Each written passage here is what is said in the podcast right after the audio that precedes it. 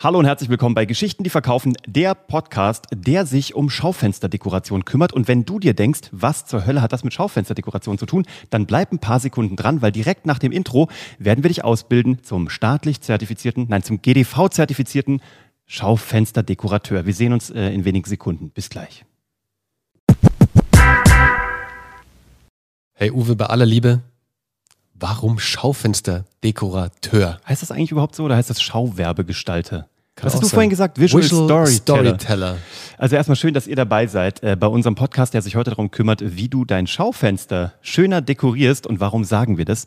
Wenn du hier schon häufiger mal reingehört hast, hast du es vielleicht schon mal gehört. Wenn nicht, dann solltest du jetzt auf den Abo-Knopf drücken und auf jeden Fall die letzten 100, wahrscheinlich 21 Episoden, keine Ahnung, wo wir sind, Downloaden. downloaden, achtmal hören und auch vorm Einschlafen und während der Nacht hören. Das ist am allerbesten Sleep Teaching, damit das richtig in dich einsickert. Absolut. Ja, Das ist damit du am nächsten Morgen Weg. deine Schaufenster gestalten kannst. Guck, wir haben das ja schon ein paar Mal gesagt. Die Leute, die sind sehr oberflächlich. Mhm. Erkenntnis. Menschen sind oberflächlich. Die Leute. Die Leute sind äh, oberflächlich. Anderes Thema. Aber Menschen sind tatsächlich so, die wollen alles sehr einfach. Gell? Ja. Also es geht darum, Energie zu sparen. Darauf ist der Mensch ausgelegt. Deswegen, wenn der neue Dinge screent, die in sein Leben kommen, für die er sich interessiert, also wenn wir so Freaks sagen, wenn du mit deinem Neoprenanzug, den du dir neulich jetzt gekauft hast, ich habe ihn ja noch nicht gesehen, Den zweiten übrigens. Geil, aber ich, ich könnte mir vorstellen, dass du nerdmäßig reingegrätscht bist so und alles, alles gescannt hast, was ging. Du hast viel Energie aufgewendet, Ja. aber in der Regel tun wir das nicht. Also jedenfalls nicht bei Dingen, die wir so alltagsmäßig brauchen oder wo es schnell gehen Ja. muss, wo nicht die tiefste Leidenschaft drin steckt. Ja? Ähm, und an den solchen Situationen willst du einfach einen schnellen Überblick über den Markt und das Angebot haben. Und du wirst wahrscheinlich erstmal dir die Schaufensterauslagen von Menschen angucken. Absolut. Und das kann sein ein Podcast, eine Website, ein Social-Media-Profil, ähm, dein Auto mit einer Werbung draufgeklebt. All das sind deine Schaufenster online wie offline.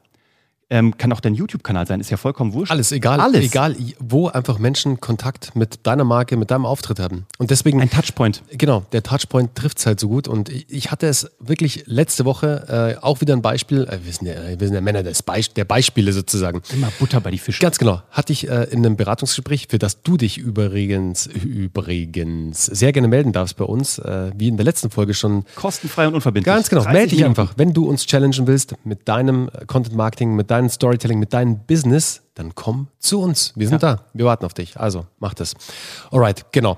Also, das Ding war Schaufensterdekoration. Warum sollten Menschen überhaupt, jetzt wenn wir es im übertragenen Sinne haben, bei dir stehen bleiben? Warum sollten sie vor deinem Schaufenster stehen bleiben und zu dir reinkommen in dein Geschäft? Jetzt online, digital, beides. Dafür musst du natürlich deine besten oder die Schaufensterpuppen, die da drin stehen, so dermaßen gut dekorieren und vor allem auch an das Zielpublikum angepasst. Weil wenn die Schaufensterpuppe irgendwie im Winter Sommerklamotten anhat, ey, dann bleibt keiner stehen. Könnte aber auch ein Hack sein übrigens, weil man, Ja. weil man sich darauf freut, dass es endlich wieder Sonne wird. Aber Das tendenziell sollte es zeitlich und auf die Zielgruppe passen. Das stimmt. Das und jetzt in einem digitalen, übertragenen Sinne sind das deine Keywords, sind das deine Schlüsselwörter sozusagen, die wir in der letzten Folge schon mal besprochen haben. Also wenn du die letzte Folge nicht gehört hast, hör sie dir auf jeden Fall an, weil da sprechen wir genau darüber, wie du zum Content-Marktführer innerhalb deiner Nische, innerhalb deiner Branche werden kannst. Und da sind Keywords, die Schlüsselwörter, ein extrem wichtiger Teil davon. Aber so, wie willst du jetzt Menschen in dein Geschäft reinziehen? Also egal, ob es dein Online-Shop ist oder ob es dein Offline-Geschäft ist, wenn dein Schaufenster nicht das widerspiegelt für das, was du stehst. Also für deine Produkte, für deine Dienstleistungen und wenn Deine es Werte. für die Werte, ganz genau, für die Werte. Wie sollen denn Menschen da überhaupt stehen bleiben und sich denken, da ist es jetzt meine Zeit wert, dass ich eintrete und mich kurz mal umsehe. Weil ich weiß nicht, wie es dir da draußen geht oder Uwe dir. Aber wir ticken gleich, deswegen weiß ich, dass es bei dir genauso ist. Wann hast du das letzte Mal eine Dienstleistung oder ein Produkt gekauft, nachdem du das erste Mal damit in Kontakt gekommen bist? Ey, nie wahrscheinlich. Sehr super selten. Super selten. Super selten. Also ich wüsste jetzt Nee. ehrlich gesagt ich, nicht, hab, ich wann ich überlege gerade, nee. Ich wollte sagen, unsere Minis, aber du hast ja schon jahrelang vorher, warst du Minifahrer und Ja. eigentlich haben wir fünf Empfehlungen bekommen und wir waren bei der Mini auf der Bühne und haben sogar für die sozusagen äh, als Speaker gearbeitet. Stimmt, das, Das- das- gibt tausend Co- Eben. Touchpoints. Deswegen, es gab ganz viele Touchpoints jetzt in dem Falle. Mhm. Aber wenn du dich mal zurückerinnerst an deinen letzten Kauf, das kann ein Produkt gewesen sein oder eine Dienstleistung. Wie hast du da gekauft? Mhm. Hast du beim ersten Kontakt gekauft oder hast du dich erstmal mit dem Ganzen auseinandergesetzt? Im Sinne von, du warst auf der Website unterwegs, hast dir vielleicht ein oder zwei Blogbeiträge angeschaut, warst auf der About Us, also auf der About Me über uns Seite und hast mal geguckt, wer ist denn das überhaupt? Wer steht denn hinter dem Produkt? Für was für Werte stehen die denn überhaupt? Kann ich mich damit identifizieren?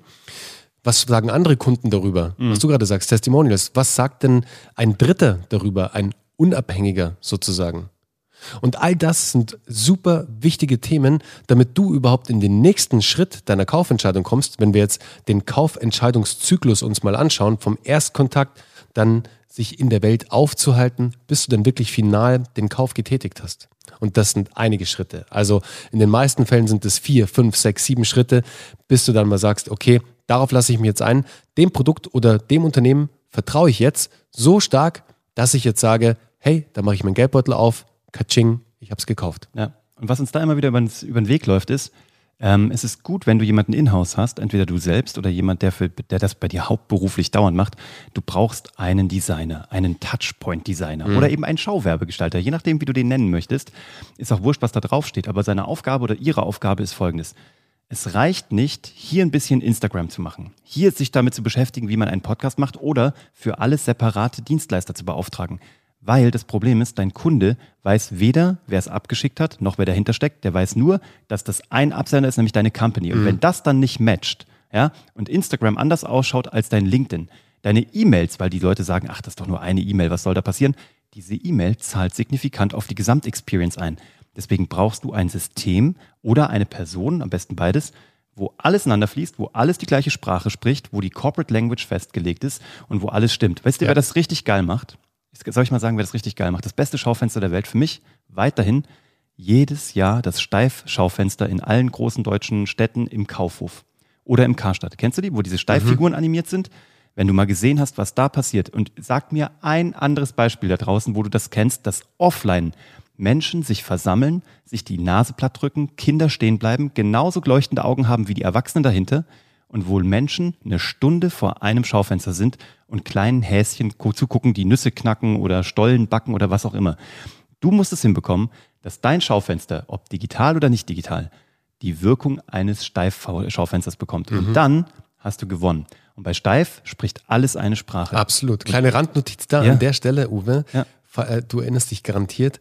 Einer unserer Teilnehmer bei Geschichten, die verkaufen, Uh, ist jetzt ja. Mhm. schon ein bisschen her, aber noch gar nicht so lange, ähm, war ja, also der, der Vater von äh, dem Teilnehmer war der Chefdesigner bei Steif und höchstwahrscheinlich, wenn du damals, also wenn du im Alter um die von 80er. Genau, äh, rund 80er, 85 so, auch noch so in die 90er rein, solltest du da ein Steiftier in den Händen gehalten haben, dann hat das dieser Herr designt. Geil, Wie geil ist das? Der oder? liebe Wolfgang. Ich hatte einen blauen Elefanten aus Mhm. Plüsch von Steif, der den, der den Rüssel oben so Den festgenäht kenne hatte. ich, den hatte ich glaube ich das sogar war auch. mein allererstes Kuscheltier Ach, und cool. den hat der designt.